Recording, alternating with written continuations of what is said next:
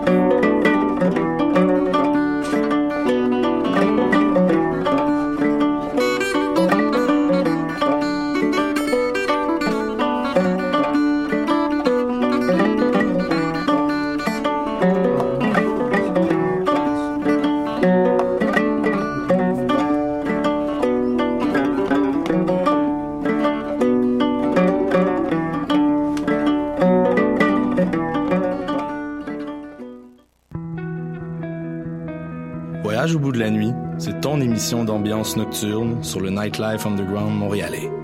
Découvertes musicales, chroniques culturelles et idées de sortie pour divertir tes nuits urbaines. Voyage au bout de la nuit, c'est l'émission nocturne de choc.ca.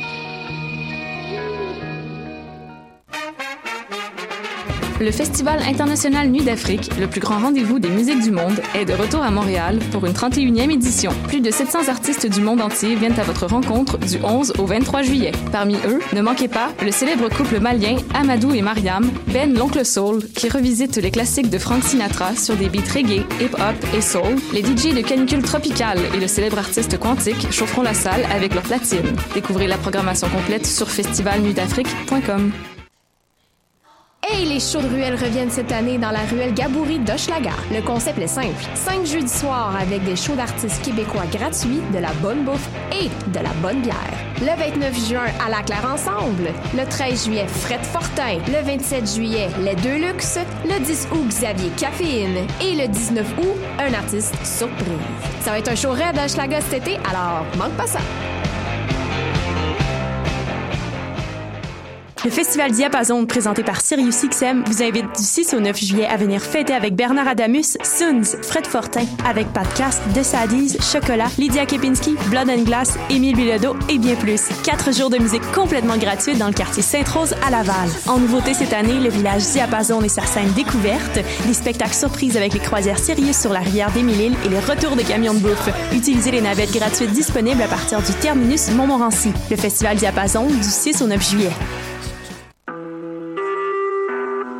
Vous écoutez Choc pour sortir des ondes.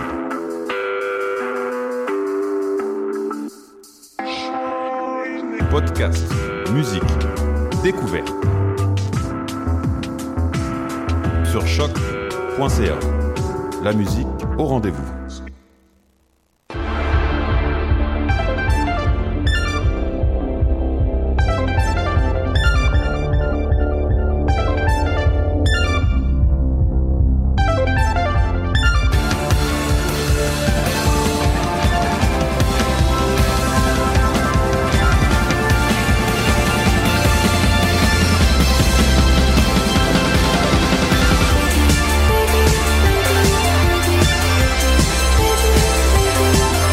Bienvenue à cette toute nouvelle émission des Amazones. Nous sommes maintenant, on est quelle date aujourd'hui? On est le 5, on est le 5 juillet, puis il fait beau, puis là, enfin, l'été a l'air d'arriver, mais il fait quand même frette la nuit. Je sais pas si vous marchez pour rentrer chez vous, en tout cas, il fait frette. Maudite température bizarre. Tout ça pour dire que, mais on va pas se plaindre, hein, parce que, ben, on est quand même chanceux, parce que c'est pas si pire. Pas si pire. Pas si pire. Non, mais c'est parce que, tu sais, il y a des, tu sais, les, les, les gens, on parlait un peu de Facebook, euh, puis de, de, de commentaires Facebook juste avant, juste, juste avant d'entrer en onde. Puis ça me faisait penser, tu sais, les gens qui sont comme, ah ben là là, l'hiver vous dites qu'il fait trop froid, puis là l'été vous dites qu'il fait trop chaud. Arrêtez de chialer, vous l'avez demandé, est-ce que ça serait chaud? Puis c'est que euh, whatever là, je veux dire déjà d'écrire sur Facebook qu'il fait trop chaud, trop froid, c'est en tout cas c'est c'est discutable. Donc euh, Déjà d'écrire aussi que tu te plains que les autres se plaignent. C'est comme- fasse trop chaud, c'est aussi, en tout cas. Euh, Rachel, tu c'est- dans le. C'est un très bon point ce que tu dis. Mais tout ça pour dire que c'est ce que je viens de dire là est probablement une blague qui a été dit par des centaines de en 2014. Donc je suis je suis un peu en retard, mais c'est pas grave. J'ai des belles qualités. Euh, on va faire un tour de table parce qu'on a des gens qui étaient, ben on a des gens, on a une personne qui est avec nous tout récemment, on a des gens que ça fait vraiment longtemps qu'on n'a pas vu, fait qu'on va prendre un peu de leurs nouvelles. On va commencer par à ma gauche Rachel. Allô? Comment ça va Rachel? Ça va vraiment bien T'es- dans la vie. T'es en congé Effectivement, c'est une des raisons pour lesquelles euh, on m'entend ici. parce que parce que tu n'as pas à parce que tu n'as pas à, étudier- à, à enseigner. Exactement, à des enfants. Tu recommences quand? Le 23 août. Oh wow. Tu t'as- tu t'es- tu t'es-tu trouvé des objectifs? Est-ce que vous avez comme les, tu sais, comme mettons, tu sais, quand c'est la nouvelle année, euh, tu sais, on se fait des, on se fait des, Des rés- goals, des, des euh, résolutions. Exactement, les Des, résolutions. des résolutions. Est-ce que, est-ce que les professeurs, c'est comme l'été ou le début de l'année, c'est un, même- un moment de résolution ou ça rapport? Euh, si je me fie à si je me fie aux, aux différents groupes Facebook dans les enseignants oui d'ailleurs je vois plein euh, bon je vois plein de dans les groupes justement Facebook d'enseignants du ah ouais euh, que si je veux aborder telle affaire euh, comment je veux faire? Puis l'année prochaine j'aimerais ça utiliser plus la littérature jeunesse à titre d'exemple Que- qu'est-ce que je devrais faire puis je lis ça présentement ça fait même pas une semaine que je suis en vacances puis je suis comme non moi je ferai pas ça. Je vais peut-être commencer à passer à l'école le 14 août alors que je recommence le 23 puis je dis le 14 août puis je me considère vraiment trop optimiste et ça va probablement être le 22 au soir. Mais euh, c'est ça Qu'est-ce que tu prévois faire de tes vacances? ouais, c'est, dans la vie euh, peut-être venir ici euh, on l'espère. Oh, c'est fin. Euh, sinon, euh, mon Dieu, euh, rien faire. Euh, partir dans le Bas-Saint-Laurent et en Gaspésie. Euh, rien faire. Chouette. Tu dis déjà rien faire? rien faire. Ben c'est ça parce que moi à chaque fois que là tu vois je viens de déménager euh, et puis dans, dans dans un nouvel endroit qui qui, qui m'offre une, une panoplie de nouvelles possibilités que je n'avais pas avant. Mais là avant avant d'arriver, j'avais déjà comme OK, là, je déménage puis là c'est le temps là. Je vais faire je vais faire pousser mes propres fines herbes. En plus, Euh, t'as du terrain pour ça. ben c'est ça. Ah, euh, je vais, euh, je vais m'entraîner. Euh, je vais, euh, je vais probablement commencer à faire plus de lunch. Pff, Tu sais, comme, mais ça, ça fait juste une semaine. là. On se donne une chance là, mais je pense que c'est ça. Je pense que des fois les, les, les espèces de de moments charnières dans une année, ça devient comme un un moment de se donner des, des objectifs euh, Ouais. pour tout simplement les échouer au bout de deux semaines. C'est un peu le même principe que les résolutions de, de début d'année. Exactement, oui. qu'en général, elles ne tiennent pas si longtemps que ça non plus. Des fois, des fois pas, dans, pas dans la même heure. J'arrête de boire, t'es déjà sous, hein? OK. Mais merci beaucoup, Rachel, d'être avec nous aujourd'hui pour parler d'un sujet, je crois, qui, qui, qui te passionnait beaucoup. Donc, euh, ben, on se, on se retrouve au courant de l'été. Tu nous diras comment ça va ne rien faire. Ça va me faire On plaisir. dirait, on dirait une bande dessinée de Guy Delisle. Est-ce que je- Oui, comment ne rien faire. J'aime beaucoup cette bande dessinée-là, d'ailleurs. On continue le tour de table avec Pascal. Allô? Pascal qui est malade. Oui, mon Dieu, mais ça, ça va quand même relativement bien parce que j'avais plus de voix hier, mais je l'ai aujourd'hui présentement. Attends. Donc ça va bien. Wouhou! Ce qui est vraiment pratique parce que par- parler le langage chigné Québec euh, en ondes, ben, quoi qu'on a des caméras maintenant, Oui, fait qu'on pourrait ça. quasiment inclure des personnes Oui. euh, qui, qui, euh, qui, qui, qui, qui, qui sont malades puis qui ont plus de voix. Oui, je vous présente même d'ailleurs ma boîte de Kleenex, qui est une. Amazon temporaire. Et, Donc si vous entendez des petits raclements de gorge, je m'excuse d'avance. ben, c'est correct quand tu Ça sera pas pire que des rots dans une autre émission de radio auquel j'ai déjà participé. Des rots. Ah, laquelle? Ben, pas Pasta, qu'on avait fait un spécial McDonald's et on a mangé du McDo en studio. Ça, c'est ça. Ben, voyons donc. Oh oui, oui, c'est un grand événement avec Megan, une habituée de l'émission qui est pas là aujourd'hui. Et Alexandre, c'était un beau moment. Ben, ben, ben, écoutons. Ben, moi, concept à faire. Faudrait que tu aimes Ouais. Gollum. Oh mon Dieu.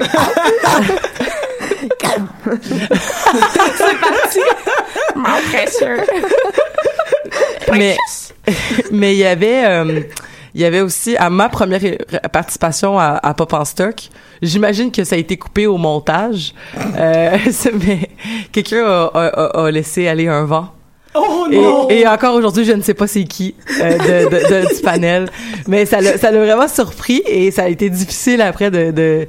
J'ai vraiment fait mon, mon mieux pour garder mon sérieux à ce moment-là, mais là je suis comme J'ai quatre ans, là, ça me fait encore rire, des choses comme ça.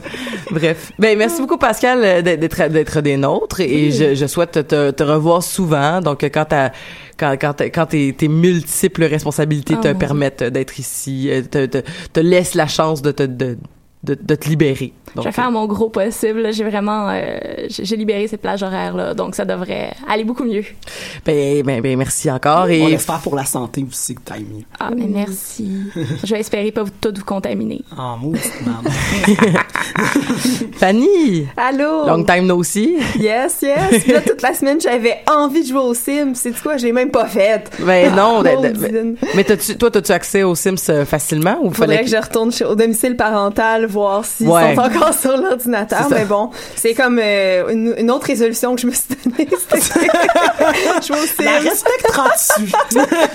C'est la Je question. tentais. Moi, j'avais envie de jouer aux Sims, mais j'ai plus mon, mon ordinateur, donc euh, mon, mon PC a été détruit par... Euh, en tout cas, je je ferai pas le procès de mon mari en ondes, mais tout ça pour dire que je n'ai plus de PC euh, sur lequel j'avais les Sims 4 avec les Sims médiévales, mais là, je j'ai plus rien. Fait que euh, faut juste que je me retrouve un PC pour installer Origin, qui puis je vais avoir mes jeux, puis il y aura pas de problème. Mais sur le, moi non plus, j'ai pas pu jouer. À... Parlez donc pendant que j'essaie, c'est parce que d'habitude c'est Catherine qui fait le partage euh, sur la page Facebook, puis là elle, elle- elle- elle- elle est indisponible. Parlez donc pendant que je fais du média social. Du média social. social. Mon Dieu. Rachel, tu joues aux Sims? dans ma vie, ben dans ma vie, c'est un des écoute, c'est un des rares, je suis pas une très grande gameuse dans la vie, euh, mais les Sims a été un des rares jeux d'ordinateur que j'ai possédé à part Pac-Man, mais euh, et le solitaire, mais euh, les Sims, j'ai joué euh, allègrement à ça. Une des choses que j'aimais beaucoup faire, c'est justement euh, faire que mes personnages aient des conflits et se mettent à se battre et qu'il y ait des, des nuages euh, de, de poussière revolent. Puis, ouais, ouais, je suis cruel de même. C'est drôle, je pense que c'est- c'est c'est- c'est-tu Tamara euh, ou Amélie qui aimait les faire battre? Parce que c'était très drôle, hein, Ben, les faire battre. C'était tellement euh, grotesque, là, c'était le gros nuage avec les jambes, puis ça, puis faire crac-crac aussi, c'était très drôle. Oui, oui, oui. Ou, euh, avec le les avec les pétales de de rose qui, Oui. qui éclatent, Absolument. avec les petits bruits de harpe. Le euh, bruit de conception. Tout, tout, tout, tout. là, ça, ça- ça a marché de faire un bébé parce que t'entends déjà le le, le, le mobile. euh, Le petit carillon Ben qui ouais. sonne. Voilà. Exact. J'ai fait ma job de média social, ça a été super euh, smooth. efficace? Oui. Yeah.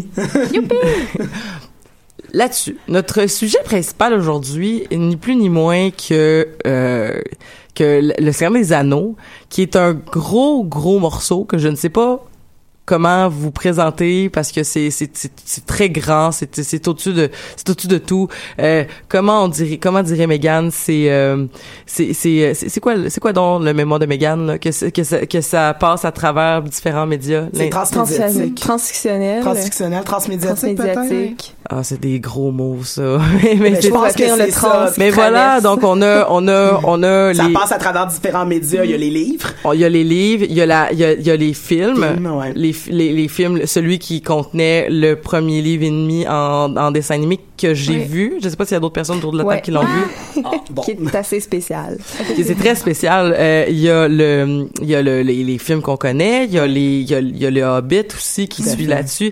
Il y a une panoplie d'adaptations aussi au niveau littéraire avec avec euh, des bandes, avec une bande dessinée, avec les encyclopédies.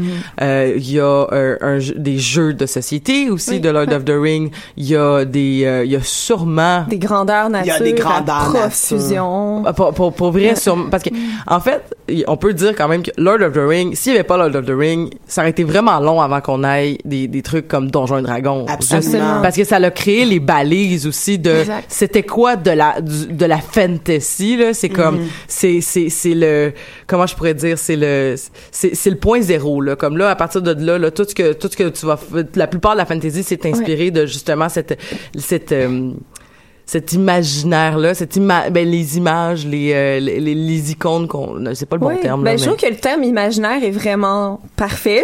C'est vraiment, il a mis euh, vraiment l'échiquier pour des euh, des archétypes et des tropes et des euh, des euh, des scènes hein, qu'on va retrouver ensuite dans la fantasy puis qu'on va se retrouver être déconstruite aussi comme aujourd'hui avec George Martin que je Oui. considère que comme je le nomme je le nomme souvent l'essai de fantasy c'est vraiment la déconstruction des schèmes et des même de la fantasy canonique instituée par Tolkien. Donc euh, mais c'est encore par rapport à Tolkien. Tu sais, c'est comme si on pouvait pas jamais vraiment en sortir euh. Ouais, tu parlais de point zéro tantôt, Ouais. c'est effectivement ça. Dans beaucoup, tu sais, dans dans Donjons et Dragons, t'as as raison de le souligner que c'est les, les, les le trope justement les, les personnages de ce type-là sont partout tu sais t'as un barde puis euh, t'as une princesse quelconque et euh, des personnages qui sont mineurs mais en même temps qu'ensemble ils sont forts et qui créent une société relativement égalitaire on pourra en parler du Mm. côté politique de la chose Ah oui, il faut.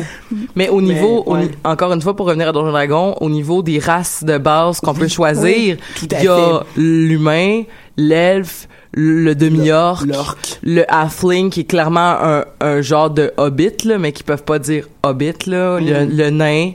Euh, c'est- de base, le mettons dans les premières éditions, parce que j'ai commencé à jouer à l'édition 3, là, fait que je, je, je, peux pas parler pour la première, mais, euh, mais c'est c'est ça, c'est- c'est c'est exactement les mêmes races qu'on voit, euh, qu'on voit, euh, qu'on qu'on voit à répétition, en fait, dans, dans le, dans, dans la, dans l'œuvre fictionnelle de, de Tolkien. Oui, absolument. Puis qu'est-ce qui est intéressant, puis c'est ça, j'avais envie d'en parler, même en m'en venant ici, c'est euh, à quel point aussi, oui, il a fondé quelque chose, mais c'est surtout une reprise Oui. de tout plein de mythes scandinaves. Par exemple, les nains, c'est vraiment des figures qui sont euh, qui parcourent euh, les mythes scandinaves. Puis lui, étant bon philologue de formation, hein, on sait qu'il enseignait euh, à Oxford et qui était absolument passionné par les langues, donc il connaissait vraiment très bien son affaire, le bonhomme, quand il a récupéré là, tous ces, euh, ces, ces races-là qui nous viennent vraiment des, euh, des cultures celtes et scandinaves. Et il y a vraiment d'excellents ouvrages qui ont été faits par la suite sur les rapports entre l'œuvre de Tolkien et euh, la matière celte scandinave. Et vraiment, c'est passionnant de retracer tout ça. euh. par rapport à la langue aussi, ce, cette construction d'une langue, d'une grammaire. J'avais lu un livre à un moment donné justement qui, qui relevait la, la logique de la langue elfique utilisée dans le Seigneur des Anneaux. Et pour quelqu'un effectivement qui s'intéresse aux langues euh, je, je suis prof de, de, de français langue seconde de formation en fait. Puis de voir ça en œuvre puis en action c'est absolument fascinant tu sais de la, la, la construction justement de la grammaire puis de comment elle se fait puis de comment la logique en arrière de ça les les terminaisons par exemple puis l'ordre des mots et tout ça c'est C'est un travail Oh, d'orfèvre. c'est un travail ouais. de fou là tu sais Oui, puis en plus c'est que il, comme il comme il disait souvent en entrevue dans ses papiers, c'est qu'il a, il a conçu en fait le Seigneur des Anneaux et son univers pour déployer les langues qu'il avait envie de créer. Donc c'est ouais, vraiment un, un, un, le- le- un acte de création linguistique avant toute chose et qui a permis dans le fond de mettre en relation des races et des personnages, des sociétés. Donc euh, moi ça, ça ça me touche profondément puis je trouve que la communication c'est c'est quelque chose que qui est intéressant d'aborder en fiction comme euh, comme thématique première. Je pense à Arrival, tu sais qui est sorti récemment, Oui, ça met vraiment de l'avant le langage puis c'est peut-être à travers ça aussi qu'on peut faire des liens avec euh, tout ce qui est bon de- du côté anthropologique humanitaire et euh, politique comme Rachel le soulevait tout à l'heure. Mm. Donc Ouais, non, c'est euh, moi, c'est c'est vraiment quelque chose que je trouve fascinant euh, aussi à, à regarder euh, les langues. Le- la spiritualité aussi, Oui. les différentes formes de spiritualité, les liens non seulement entre les races, mais entre les individus dans, les- au sein des sociétés, liens avec la nature. Tu sais, il y a beaucoup de, de, de euh, je sais pas comment les nommer, mais des, euh, des écologistes en fait, des, des personnes euh, intéressées par l'environnement qui ont utilisé Seigneur des Anneaux comme illustration hein, pour- de- d'une manière de penser l'écologie et les écosystèmes à l'heure de l'industrial- de l'industrialisation. Donc, euh, ce qui est pas euh, ce qui est pas Ben, euh, c'est Saruman qui le dit. Nous allons, nous allons faire des, tu sais, justement, non. Il parle quasiment d'industrie, là, en fait, là, comme pour Ouais. sa création des urukai, là. C'est, c'est, c'est Ouais. clair, net et précis, là. Puis c'est, il rase des forêts. Puis là, les Ents, ils sont fâchés. Quelle belle scène. En tout cas. Oh oui, C'est- pas propre nécessairement, c'est pas c'est pas unique au Seigneur des Anneaux, on avait parlé de Dune ici. Ouais, tout Puis euh, dans Dune aussi, cet aspect écologique là Mm. est soulevé puis que Herbert justement en avait fait vraiment un statement, tu sais, c'est Mm. pas uniquement au Seigneur des Anneaux, Ouais. mais dans le cas du Seigneur des Anneaux, c'est c'est peut-être plus lié justement à à la préservation de la nature comme telle, tandis que dans Mais- dans, dans Dune, c'est peut-être plus la désertification. Mais une nature très euh, Ouais. très anglaise, là, si je Mm. peux dire quand même. Là, Ouais. un, un paysage très comme c'est c'est c'est c'est des grandes forêts luxuriantes euh, de de de de de, de conifères et et de et de et de bouleaux, des choses comme ça. On parle pas de on parle pas de de, de préserver une nature. euh, c'est comment je pourrais dire. Il y a pas il y a pas différents types d'écosystèmes qui. Oh non, c'est ça, on n'est pas, il y a pas de système du Moyen-Orient, mettons. Ouais, euh, exactement. Non, non, non. Ben, il y a des éléphants, mais ils sont pas fins, tu sais, comme. Ouais, En tout cas. ils sortent de la terre du milieu. Mais ça compte juste pour un. ouais. C'est, c'est, c'est, en tout cas. ne compte que pour un, oui. Pascal, ça, ça. En fait, euh, ce rapport-là à la nature, ce qui est intéressant, c'est que c'est aussi de mémoire un trope de la fantasy. Mhm. Euh, il me semble avoir lu à quelque part par rapport à ça que Tolkien était pas très en accord avec l'industrialisation de Absolument. mémoire, là. Oui. Euh, notamment, euh, il il- il y avait quelque chose aussi contre la guerre. ah oui, Il avait mais vécu la Première Guerre mondiale de mémoire également. Mhm. Euh, donc tout ce, ce rapport-là à, à, à Frodo qui s'en va à la guerre, dans le fond, qui s'en va au Mordor et qui finalement en revient et qui ne peut plus intégrer sa société, euh, il y, a- il y a quand même un discours euh, assez particulier à ce niveau-là. Là. Ouais, puis euh, c'est, c'est, c'est- je trouve que c'est euh, vraiment absolument euh, étonnant de voir ça aussi inscrit dans les livres, hein, le choc post-traumatique, et de voir, euh, bon, je vais faire un, un gros spoiler pour ceux qui n'ont pas lu les Seigneurs- Le Seigneur des Anneaux, euh, Le Retour du Roi à la toute fin, étant donné que c'est une scène qui n'a pas été reportée dans les livres, qui n'a pas été adaptée dans les films, pardon, dans les pas, films. j'ai pas lu. Vas-y. Euh, ben, en fait, c'est le scoring of the Shire, littéralement la, comté qui est saccagé. Donc, on a le retour du héros, hein, suite à son long périple, le retour à la maison. Et au lieu de retrouver un, une comté toute riante et toute en fleurs, euh, c'est une comté qui, est- qui a été euh, euh, sauvagement, sauvagement saccagée par Saruman et, et ses, dis- ses disciples. Donc, il y a pas, c'est comme si la guerre, hein, on se rend jusque chez toi, jusque dans, dans les derniers confins Mais- de, de la zone sécuritaire. Mais c'est surtout que du moment, c'est vrai ce que tu dis, puis je rajouterais même que du moment où même la guerre semble être terminée, Mm. le temps, la guerre est pas terminée tant que les cicatrices ont pas été, Oui. les plaies ont pas été pansées. Puis là, c'est un peu, c'est un peu ça que tu décris, c'est-à-dire que le mal a été, a été éradiqué au, au terme de Sauron est plus là, puis il y a plus de, il y a plus d'anneaux, Saruman est mort, mais dans les faits, on est encore en train de on est encore en train de vivre tout ce choc-là, puis on doit reconstruire, puis il y a plein, il y a sûrement plein de, de familles qui ont plus de maison, il y a sûrement plein d'enfants qui sont rendus orphelins, il y a sûrement, tu sais, je veux dire, ça va créer une génération sur la terre du milieu de gens qui qui seront qui, qui, qui auront tout perdu là tu sais donc oui, euh, Le traumatisme, Ouais. justement, oui. Oui, puis je mais il y a pas ça le livre Ouais. euh, euh, Tolkien euh, au service de, de santé de, de, de, san- de santé et services sociaux là ça ça, ça existe pas mais bon C'était assez. Euh, d'avoir le flash. Il me semble que dans l'adaptation cinématographique, Saruman meurt à Isengard, mais à ce moment-là, dans, dans le roman, il meurt euh, dans la dans la comté. Oui, absolument. me, je me souvenir de ça. là. Ah ouais, Ouais. parce Ouais. qu'il meurt dans la version la scène qu'on voit pas dans les dans les films originaux parce que je sais je sais on s'entend pour se dire ben je sais pas si vous êtes comme ça là mais la version prolongée c'est la seule version qui existe là. Mhm. genre Ouais. comme C'est la plus full. juste. mais je, me rappelle pas de quoi ça avait de l'air. Une fois de temps en temps, je me rappelle parce que j'ai vu beaucoup, beaucoup euh, de Fellowship of the Ring, mais euh, je, je, je, je sais pas comme sur, dans le Retour du roi, je sais plus ce qui appartient à la version prolongée puis ce qui appartient pas à la version euh, euh, euh, euh, first cut là, si je peux dire. Ouais. Mais dans la version prolongée, dans le fond, Saruman il meurt à, à, à Isengard en, en, sacrifiant un peu, en tombant de sa tour. Oui. Oui. Puis lorsqu'il tombe de sa tour, il, il se euh, il s'empale, Ouais. puis il meurt euh, noyé. C'est vrai, c'est quand même gore. Cette scène-là est très gore, là, mais mais mais Tolkien il est gore en tabarouette aussi. Euh, pas Tolkien, voyons, euh, voyons. Peter Jackson. Ouais. Il est- ça paraît qu'il provient d'un d'un passé de réalisateur de série B là. Ouais, vraiment. Ça, ça se voit, puis c'est c'est le fait aussi d'avoir utilisé énormément le maquillage puis d'avoir utilisé des vrais des vrais objets puis de pas avoir tout mis en CGI c'est c'est c'est un c'est un bel ajout. Oui, puis même dans le Hobbit qui est tout récent, hein, puis on avait la technologie pour cr- recréer euh, virtuellement tous les, les, les orques et les trolls qu'on voit dans le Hobbit et qui ont été quand même euh, incarnés par des, des, des, des figurants, des acteurs qui ont été déguisés pour la plupart. C'est sûr que quand on a des masques, c'est créé virtuellement, mais il a quand même euh, voulu tu sais, les, les incarner par euh, des, des acteurs. Je trouve que c'est c'est fabuleux, puis on le sent, hein, on sent qu'il y a une certaine réalité euh, à, à ce qu'on voit à l'écran. J'aurais aimé ça, Rachel, qu'on qu'on qu'on peaufine, pas qu'on peaufine, mais qu'on aille plus en profondeur sur la question du politique. Est-ce que tu voulais euh, lancer le bal? Oui! J'ai eu un moment de Ah!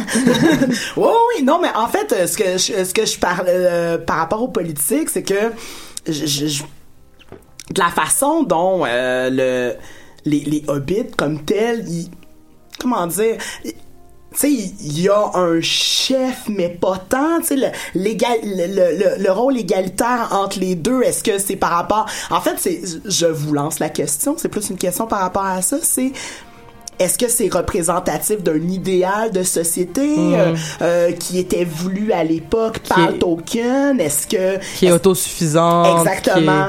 Qui est, capable de... Puis on dirait que personne travaille non plus. Oui. C'est c'est particulier, c'est c'est un peu comme commune, là, tu sais, comme Exactement. on, on, on fait juste assez pour survivre, tu sais, puis on, on plante des belles fleurs, on fait des jardins, on boit de la bière, on chante, on danse, on, on vit vieux, puis on est heureux, tu sais. Ouais. Ça, a été fait dans les années, euh, je me rappelle, ça a été fait dans les années 50, euh, le, Le, Publié. lequel? Ça a lequel, été... le euh, premier. C'était plutôt dans les années 30, c'est un petit peu plus tôt. On va faire un Euh, Google check. Merci beaucoup. 30-40, en fait, publié Ouais. dans les années 50. C'est ça. Il y a une Ouais. partie qui a été faite dans les années 50. Il y a une partie aussi. On avait, on, on avait, si mon souvenir est bon, on avait commencé à parler de la société des loisirs justement au sortir de la deuxième guerre, puis même de la première, de justement euh, qu'on pourrait euh, juste s'épanouir en étant, euh, qu'on aurait, qu'avec à la fois, il y avait justement le, le contrebalancé que l'industrialisation. Le Hobbit a été écrit en, a été publié en 1937, Oui. euh, mais le, le euh, da, da, da, Lord of the Ring, the story big, euh, ok, attendez, je vais vous le dire, là. Excusez, là, j'avais recherché, mais non, je l'ai pas trouvé. Ça a été publié en 54. Voilà. C'est 54, euh, 28 juillet 54, 11 novembre 54, 20 octobre 55. Fait que, mais, mais ça, tout, tout ça a commencé avec le Hobbit, là. Oui, dans, dans les années 30, oui. Mm. Puis en fait, c'est ça, c'est que en même temps que l'industrialisation, on voyait le côté négatif de l'industrialisation comme la déshumanisation, euh, le pignement de la nature, etc. Une des choses que l'industrialisation pouvait apporter de bien, puis qu'on en parle, puis dont on parlait, c'est justement le fait d'avoir plus de temps de loisirs. C'est comme ça qu'on a justement euh, dit aux femmes, par exemple, lors de la création euh, de, de l'automatisation par le lave-vaisselle, etc., que elles auraient plus de temps pour leurs enfants ou peu importe, qu'elles auraient plus de temps en soi.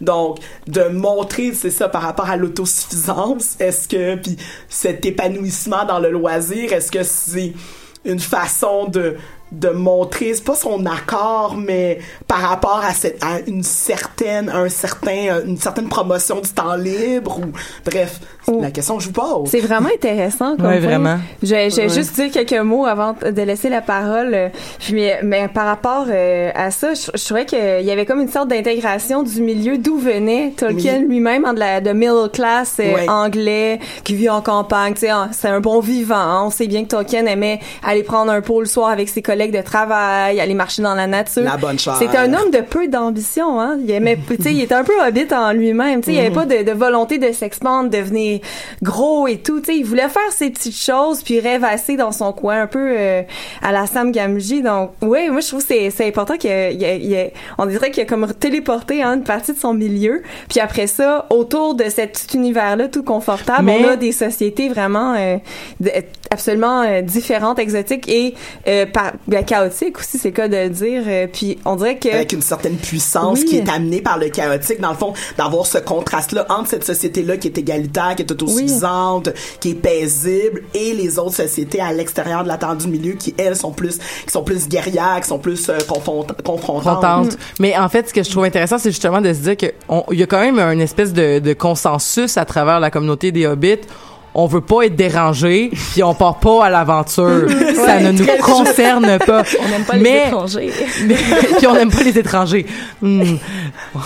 J'allais partir là-dessus en disant, ça aussi, c'est peut-être représentatif de- sortir de la Deuxième Guerre où justement l'étranger est un problème et que justement c'est ce qui a amené la guerre. Mais Oui, effectivement, c'est un super bon point. Ouais. Mais que- mais justement d'avoir des personnages comme Bilbon puis Frodon qui font comme ah euh, oui, on vient de on vient de là, mais on a le droit à plus. C'est Bilbon qui se qui se fait un peu euh, entrer de force puis qui finalement prend goût à l'aventure, puis Frodon qui, qui regarde son oncle puis qui dit ah ben je, je, je veux suivre tes pas, mais Bilbon qui le met quand même un peu en garde, tu sais comme ça vient avec des sacrifices puis ça vient avec euh, c'est Tu peux pas t'engager juste comme ça. c'est ça. tu vas, tu- si, tu, si tu veux vivre l'aventure, l'aventure va venir avec euh, une, coupe de, une coupe de, De cicatrices. puis- euh, ouais. En bout de ligne, genre devoir jeter tes marmites dans un ravin parce que tu peux pas les amener jusqu'à la montagne. Ouais.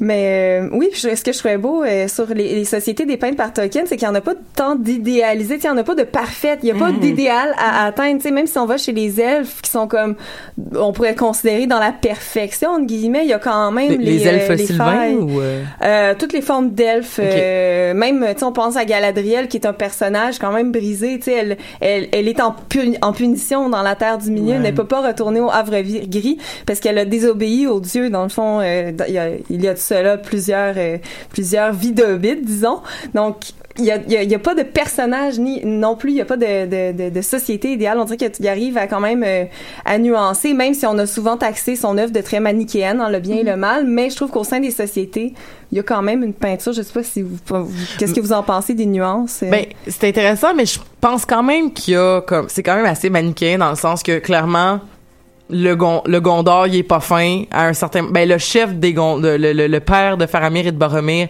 il est pas fin dans le contexte parce qu'il a perdu espoir à quelque part, peut-être qu'on peut expliquer, genre tu sais, il a perdu espoir puis là il devient un peu fou. Mais il y a ça mais t'as t'as t'as Saruman, il est méchant, tu sais, il est méchant, il veut le pouvoir mais tout ça, mais c'est que tout s'explique par la corruption d'un seul objet puis Ouais. d'une seule personne qui voulait embarquer qui voulait embarquer dans ouais justement qui voulait contrôler tout le monde puis que là maintenant tout le monde se fait enfiroiper dans son plan malgré le fait qu'il est il est il est mort mais est-ce que l'anneau c'est un Ocrux?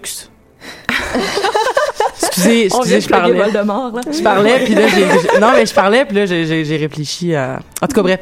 Mais oui, mais c'est quand même... je- c'est pas... euh, c'est- c'est- je suis d'accord, mais ça reste quand même très manichéen. Ah oui, absolument. Moi aussi, je suis, tout- je suis totalement d'accord sur le manichéisme. Puis ce que je trouve intéressant, c'est de voir aussi comment le manichéisme et le mal a été repris. Tu sais, je pense au black, au black metal, hein, qui ont repris tout ce côté-là mal, puis eux autres, ils ont reviré un peu la vapeur, puis ils ont dit, ben oui, mais il y a, il y a autre chose que juste le pur mal dans le mal qui est dépeint par Tolkien. Puis ça, je trouve ça vraiment intéressant à voir. Mhm. là. Mais il y a aussi toute cette notion de... En fait, c'est la, la corruption, mais la corruption du pouvoir avec un grand Mm. P Ouais. aussi. Euh, donc, ce, ce pouvoir-là qui est diffus, euh, ce mal-là qui est très diffus, qui est à l'extérieur, mais aussi à l'intérieur de chacun. Euh, Mhm. c'est c'est ça, c'est quelque chose d'a- d'absolument fascinant. C'est certains personnages. Est-ce qu'on peut dire qu'ils vont vraiment être corrompus par ce pouvoir-là extérieur ou si c'était pas Mm. déjà en germe à l'intérieur d'eux? Ouais, c'était un activateur, un activateur de de ça dans le fond l'anneau c'est comme tu Ouais. le portes puis euh, tout à coup ça vient ça vient vraiment chercher chez toi euh, Exactement le- ce qui se passe à Boromir. gros. Il y a tout Ouais. ce discours peut-être de la nature humaine. J'ai l'impression que les humains Oui. sont peut-être plus euh, Mais c'est- sensibles à Mais il ça. me semble que tous les personnages le disent, comme les hommes, vous êtes moins que rien un peu là-dedans, tu sais, comparé aux grands magiciens, comparé Mhm. aux elfes, comparé aux Au aux Hobbit pur. aux- purs, euh, comparé aux nains, il y a comme quelque chose de les, ben quoi que les nains haïssent plus les elfes, ou du, du moins, je sais pas si c'est un fait de toute la population naine, mais euh, clairement il y a une petite tension qui se crée euh, dans les films du moins parce que je me suis pas rendu là dans les livres mais il y a une petite il y a une petite tension quand même entre euh, entre le, le, le personnage de de, de, de Gimli puis de Legolas justement où est-ce qu'il y a une espèce de clash des cultures là, qui fait qu'on s'entend pas puis qu'on se juge un peu mais que finalement ben, on finit par s'apprécier. Mais c'est c'est d'avoir fait un espèce de groupe euh, j'allais dire euh, j'allais dire un groupe un peu euh, de, de, de diverses origines mais c'est c'est c'est blanc as fuck quand même là, mais c'est ça mais bon, en tout cas. Et, mâle. On reste sur le Oui. même continent, même à ça, ouais. Oui, c'est mal, Et ouais. Ça, Oh, ça, ouais. ça Hey. Ça, ouvrir c'est la un porte des- sur les. euh, Ça, c'est un ouais, des points, là, justement, la représentation. Est-ce que la, la représentation féminine là-dedans qui, elle est là? Tu sais, je pense à Arwen, je pense à Galadriel, mais est-ce qu'elles ont, est-ce qu'elles, eh, tu sais, on parle de la corruption, euh, de l'obtention du pouvoir avec un grand P, mais dans ce pouvoir-là, elle reste quand même accessoire, tu sais, elle reste, euh, elle, elle reste en arrière des, des, des personnages de deuxième plan là-dedans. À part Galadriel, je pense que tous les personnages féminins du Seigneur des Anneaux, leur conclusion, c'est et elle se marie. Absolument, exactement, sais. éventuellement. Y compris Éowyn, qui était mon personnage préféré. Oui. Et là, tout à coup, la guerre se termine. Et là, on rencontre Faramir, capitaine Faramir. Et finalement, oups, ben finalement, non, j'ai pas, tu sais, littéralement, elle dit, je n'ai plus envie de me battre, j'ai envie de guérir les gens. Point final euh, à sa carrière de guerrière. Donc, Mais c'est parce que c'était tellement triste qu'elle pouvait pas avoir le beau euh, Aragorn, là, tu sais, comme là, au moins... euh, C'est ça la compensation, est son beau capitaine. Mais ce qui est intéressant de voir, euh, puis j'avais fait un, un- un article là-dessus, c'est euh, tantôt je parlais des récupérations de personnages euh, de la mythologie nordique. Ben Mhm. c'est une, une Shield Maiden of Ro- Ouais. Rohan, donc c'est vraiment elle vient de, de du mythe de la Shield Maiden et c'est ce qui arrivait aux Shield Maiden après avoir fait leur carrière de guerrière. Elle était condamnée souvent à prendre époux et une fois qu'elle prenait époux, elle ne pouvait plus aller se battre. C'était comme irréversible. Donc Tolkien, qui connaissait bon le mythe des Shield Maiden forcément, a repris carrément à la lettre euh, plutôt que de faire une guerrière qui continue de se battre anyway. Donc il a vraiment Mm. repris euh, le Ce motif, dans ce trope-là, ouais, Ouais. complètement. Je pense que chez Ewen aussi, il y a tout le rapport à la Vierge Blanche de Rohan aussi, Oui. tout ce, ce lien-là avec la virginité. Euh, ça, ça me fait penser, c'est quand même Eowyn qui euh, défonce le, le roi sorcier euh, d'Angmar. Oui, Ouais. tout à fait. C'est c'est toujours quelque chose qui m'avait vraiment intéressée parce que je me souviens, je me souviens encore, je, je- quand je- quand j'ai vu la scène au cinéma, il y avait ma tante à côté de moi qui fait Yes, j'aurais vraiment aimé voir la face à lui quand il a découvert que c'était une femme.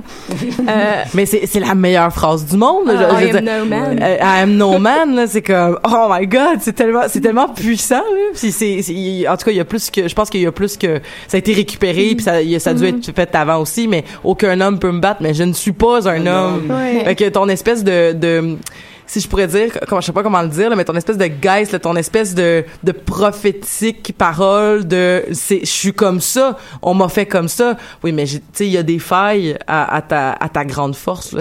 En tout cas. En même temps, je me demande si c'est pas un peu problématique, euh, justement, que. euh, je, vais, essayer de m'expliquer. C'est que chez Tolkien, dans le fond, les hommes, on les décrit les hommes avec un grand H. Donc, on ramène le masculin un peu à l'universel. Et j'ai l'impression que dans le cas d'Eowyn, au moment où elle refuse ce statut d'homme, donc on peut peut-être faire le lien entre l'homme avec un grand H, l'homme avec un petit H. Donc, elle refuse ça. C'est comme un peu si elle se sortait j'ai toujours eu l'impression qu'elle se sortait de cette race-là, à quelque Mm. part, comme si ça créait une autre catégorie, une espèce de, de, de race femme, et que c'est pour ça, dans le fond, que le sorcier d'Angmar, qu'on disait qu'aucun homme ne pouvait le tuer, mais c'est une femme et un hobbit.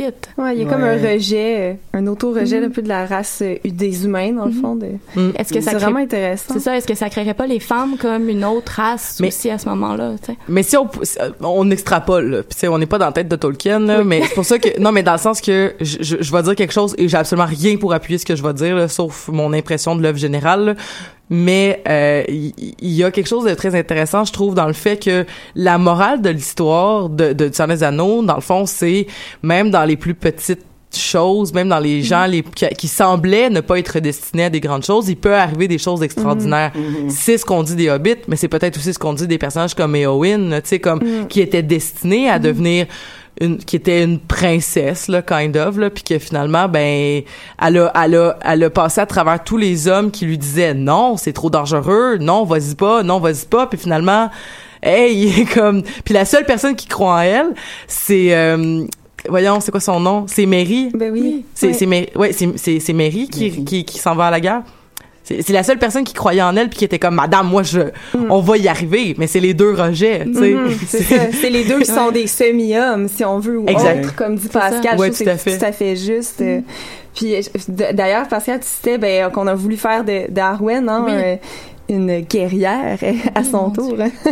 Oui, euh, là, j'y vais vraiment de souvenirs, mais il me semble qu'à l'époque, parce que dans les livres, c'est pas, là, j'ai pas son nom, je me souvian vraiment plus de son nom, mais dans les livres, c'est un c'est ça, l'elfe mâle euh, qui arrive et qui euh, amène euh, Frodo, dans le fond, dans The Fellowship, euh, qui la, la ramène à euh, Rivendell, qui est Foncombe, ouais. Foncombe. oui, exactement.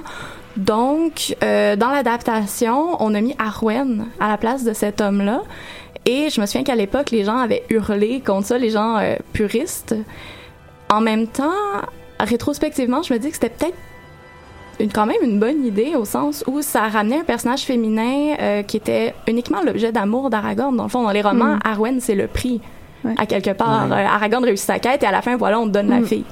Et là, donc, ça donnait quelque chose de peut-être un peu plus intéressant à Arwen, qui est, je dirais, peut-être détruit dans les dans les deux tours et dans le retour du roi au niveau euh, adaptation. Surtout dans le retour du roi. Ah oui, non, c'est triste.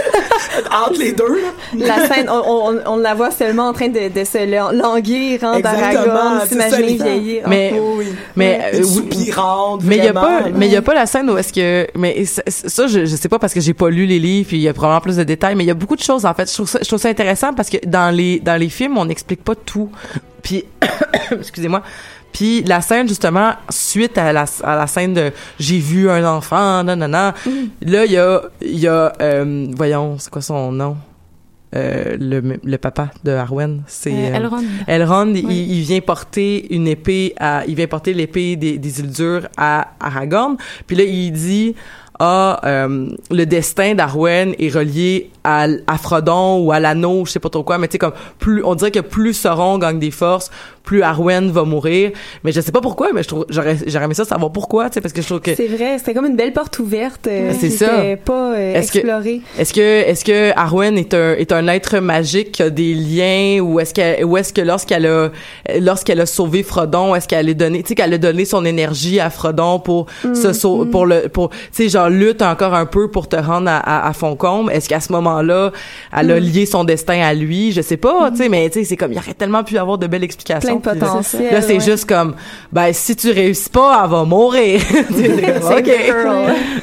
Ce qui est intéressant aussi ben, par rapport à ce que tu disais, Pascal, sur ce tollé-là qui avait été soulevé, c'est que finalement, ben, en fait, Peter Jackson, dans le scénario original, avait prévu faire d'Arwen une guerrière qui allait aller se battre avec Aragorn, et finalement, à cause de la réaction des fans, l'a ramené à son rôle conventionnel qu'on retrouve dans dans les livres. J'ai mal. Ouais. Quand j'ai lu ça, j'étais comme ouch. Mais après Ah, ça, on dirait qu'ils ont voulu se rattraper avec Toriel. Je sais pas ce que vous Ouais. pensez de Toriel qui a été J'ai- inventé étant donné qu'il n'y avait pas de femme dans. euh, J'ai pas Dans vu le les Hobbit. deux derniers Hobbits. Ok. Mm. Fait que je sais pas. Mm. Mais non plus. Euh, Personnellement, je trouve ça intéressant, mais ça reste, Toriel reste quand même l'objet d'amour Mhm. aussi. Donc, ça, ça aurait peut-être été un peu plus intéressant si, à mon sens, il n'y avait pas eu une histoire d'amour avec le, nain, mais en même temps, l'histoire d'amour qui a fait beaucoup réagir de gens aussi, c'était quand même intéressant parce que c'était entre deux races, c'est deux personnes, oui, c'est encore deux personnes de deux clans différents qui n'ont pas le droit de s'aimer.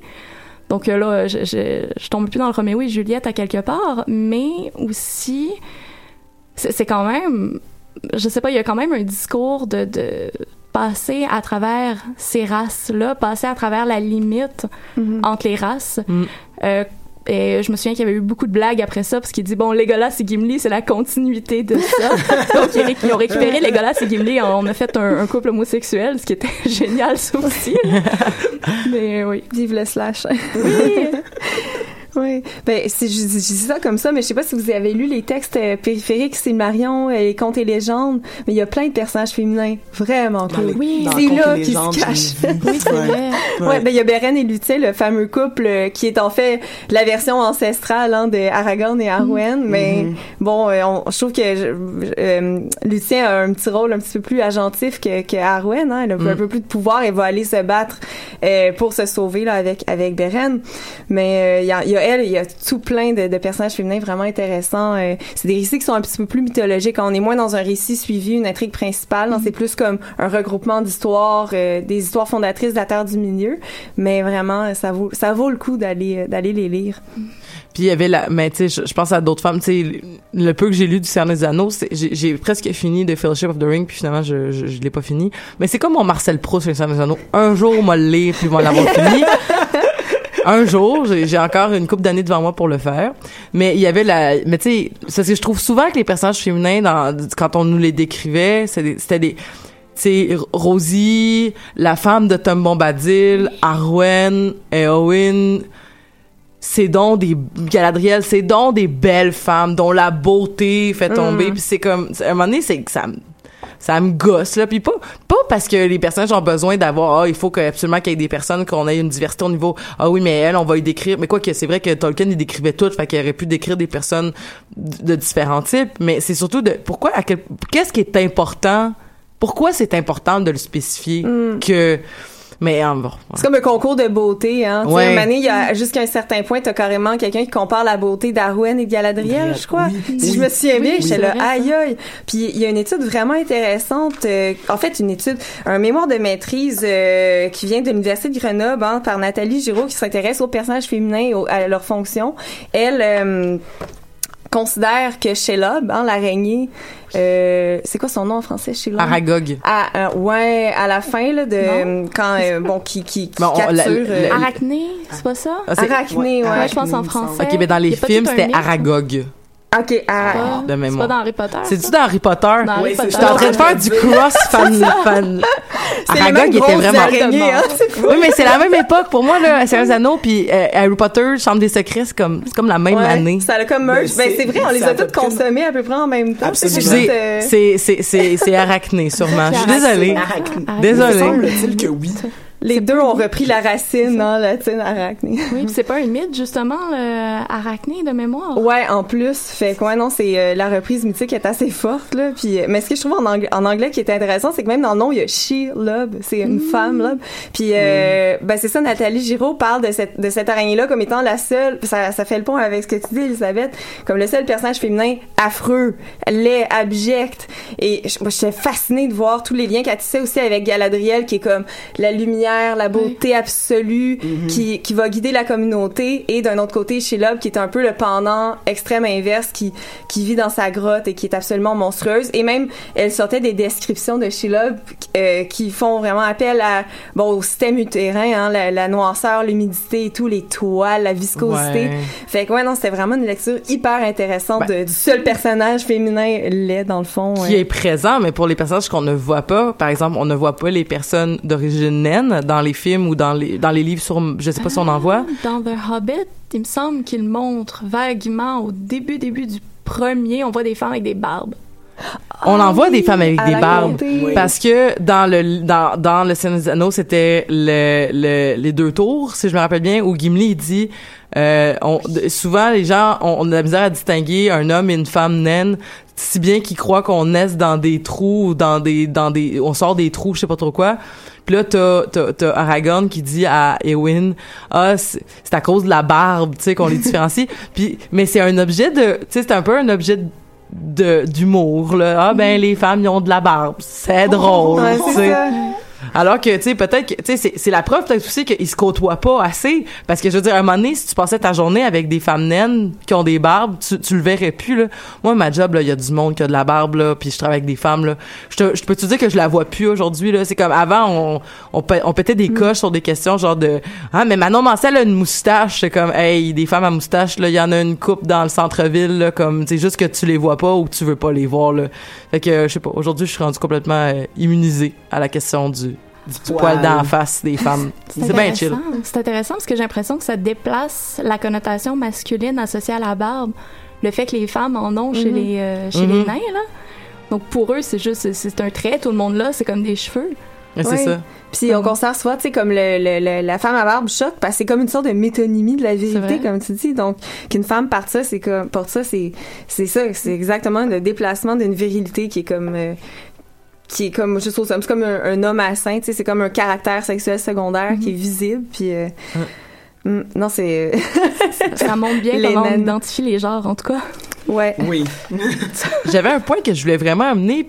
Je vois le temps qui avance, puis je voudrais tous qu'on ait le temps de dire nos points qu'on voulait vraiment amener, mais il y a une...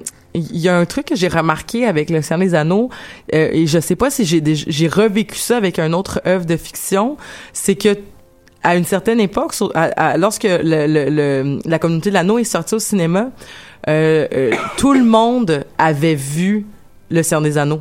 Puis tout le monde avait les références. tu sais, puis on l'a dit tantôt, là, tu sais, des trucs comme, euh, le, tu sais, mettons, euh, Mon précieux, stupide de bite joufflu, euh, tu sais, des choses...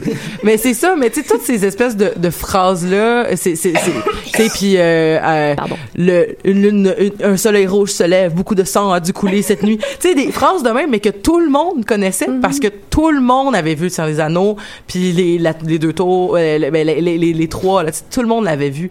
Fait que c'était, il y avait quelque chose un peu de, de, de c'était plus facile de communier sur cette œuvre-là, tu sais, justement, de, ben, vu que tout le monde l'a vu, ben, comme, on, on, on peut, on, on- c'est un référent de base, là, qui était, qui était rendu intéressant. Puis je sais pas si j'ai revécu ça avec des œuvres de, avec des œuvres de fiction, euh, où les, autant de gens connaissaient Mm. des phrases iconiques puis tout ça. dans les dans les dans les œuvres cinématographiques tirées d'œuvres littéraires, c'est beaucoup plus rare. Tu sais, tu parlais de ça, puis tu sais, je pensais à Star Wars, mais Star Wars, c'est une œuvre cinématographique en elle-même, mais venant d'une œuvre littéraire, c'est vrai que c'est pas si courant. Mais encore là, Star Wars, le- la première section, puis peut-être les, les, peut-être les, les, les, les, les prequels, mais j'ai même pas l'impression. Tu sais, moi, je- j'entends personne se dire des phrases de First One, puis j'entends personne se dire des phrases de Rogue One, en, en- de First One, de Rogue One, puis de, de Force Awakens. Mon Dieu, j'ai comme fait un, un petit cross- Un autre crossover. Il se prête si bien à ça, en plus. mais c'est ça mais à part tu sais comme dans certains cercles d'initiés je commence à entendre des I'm one with the force and the force is one with tu sais genre I'm one with the force and the force is with me puis tu sais comme justement de se répéter répéter Uh-huh. puis mais Winter is coming, mais Winter is coming Ouais. mais encore là c'est pas tout le monde, ça reste dans le, les gens qui l'ont vu, puis c'est pas, c'est, c'est loin d'être tout le monde comme C'est loin d'être c'était le cas aussi fédérateur, ouais. Oui. D'où mon affaire, d'où d'où le d'où ce que je te disais, tu sais par rapport à des œuvres, ben je dis je dis cinématographique mais il y a aussi le télévisuel dans le cas de, de- de Game of Thrones là. Visuel, on va dire ça at large. Euh, puis par rapport à des œuvres littéraires, tu sais Game of Thrones est oui une référence, mais je pense que ça c'est loin d'être d'avoir autant transcendé mettons les générations que le Seigneur des Anneaux. Ah ouais, Tout à fait. Puis c'est, ça, ça- je viens de me rappeler que euh, lorsque j'avais un moment donné, on pourrait faire une émission. En fait, je, je sais pas si ça vous intéresserait, mais on pourrait faire une émission sur euh, notre. Moi, j'ai une grande nostalgie des clubs vidéo. Puis j'aimerais ça faire peut-être une émission un moment donné sur le, le club vidéo parce que c'était vraiment un, un lieu, euh, un lieu que je vénérais et que j'allais à tous les jours. Et je me rappelle quand j'ai vu pour la première fois le Anneaux dans la section classique des films à Oh, louer. Je veux dire, Ouais. non, mais c'est ça. Puis là, tu te dis comme, oh my God, ok, il y a, c'est, considéré à ce point-là. Bon, c'est peut-être, c'était peut-être un choix éditorial des, des, des gens qui travaillaient à ce club vidéo-là, qui était un club vidéo indépendant, là, fait que, qui, qui suivaient leurs propres règles. Mais tout ça pour dire que, je pense qu'il y a quelque chose d'intéressant à se dire que euh, ben justement ce film là c'est positionné là à côté de d'autres classiques mais Je pense. Puis, oui, vas-y. Ben, même rapidement, en fait, au niveau des, euh, des romans, mhm. Tolkien, Le Seigneur des Anneaux, en tant que roman, il est difficile à classer.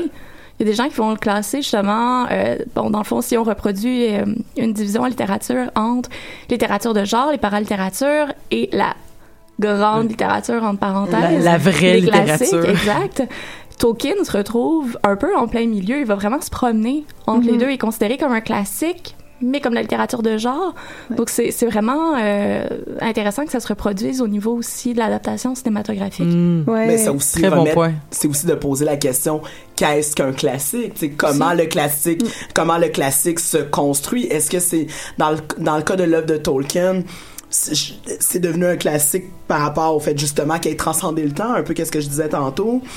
Puis Uh-huh. aussi tu sais, on parlait de la richesse de la langue euh, du justement euh, de la construction de ces personnages là comme étant iconiques euh, la, la façon dont la géographie est représentée avec les cartes puis que c'est repris dans plusieurs œuvres littéraires de cette façon-là de créer un univers avec un territoire bien bien établi, bien divisé, ultra détaillé, Uh-huh. que ça se retrouve dans d'autres œuvres littéraires, tant euh, de, de différentes de différents milieux, tant des œuvres québécoises, tu sais, je pense à, à Elisabeth Von Arburg que dans des œuvres que dans des œuvres américaines ou, britanniques, tu sais.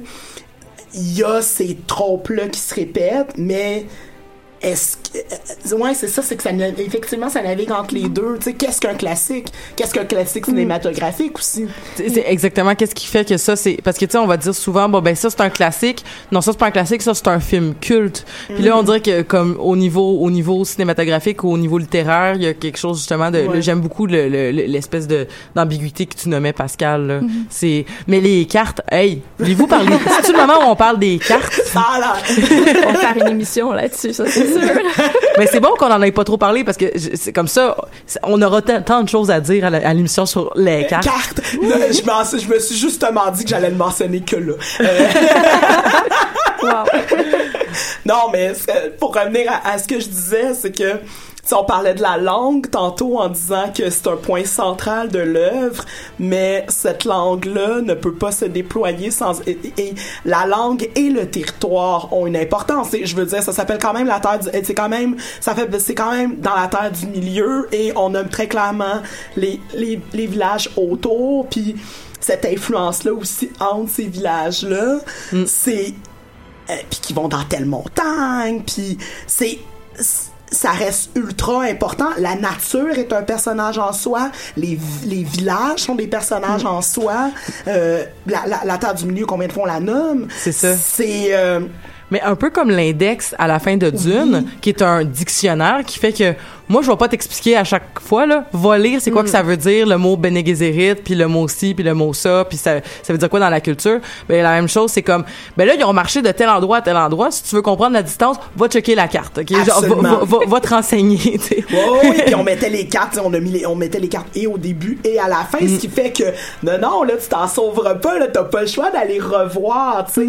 La- l- L'importance justement que ces cartes-là soient incluses aussi dans l'œuvre, c'est aussi une façon de justement montrer l'importance qu'a le territoire dans cette œuvre-là, puis ça se retrouve effectivement euh, dans dans d'autres dans d'autres œuvres. Tu, sais, tu parlais des Gesserit- Des Gesserit. tantôt avec euh, avec Dune, puis dans d'autres dans dans d'autres choses. Tu sais où est-ce que c'est aussi en fait la carte en soi est une représentation d'une fiction comme les mots le sont aussi Mhm. dans le cas des, du Seigneur des Anneaux en particulier bon parce qu'on est dans ce sujet-là mais on le voit aussi dans d'autres œuvres de fiction puis de fantasy. C'est une bonne façon aussi de comprendre la, la, la, la lourdeur de l'épreuve là. Quand tu regardes sur la carte, c'est où la comté, puis c'est où le Mordor là, tu fais comme oh Tu vois la chaîne de montagne qui traverse Oui, de c'est part en part. Oh, ouais. je vois ça aussi comme une forme de participation. Tu sais, tu t'impliques en tant que lecteur quand tu vois ça. Ah. Absolument. T'es, euh, t'es, encore plus plongé, d'autant plus que la carte a été écrite non pas par bon l'instance autoriale, mais par un auteur i- intradiégétique qui, qui est Bilbon dans le fond. Tu sais, c'est, Mm-hmm. c'est vraiment un personnage qui fait ça, donc c'est encore plus impliqué dans le texte. C'est- C'est c'est Bilbon qui écrit le Lord of the ben, Lord of the Rings, c'est Frodon qui l'écrit?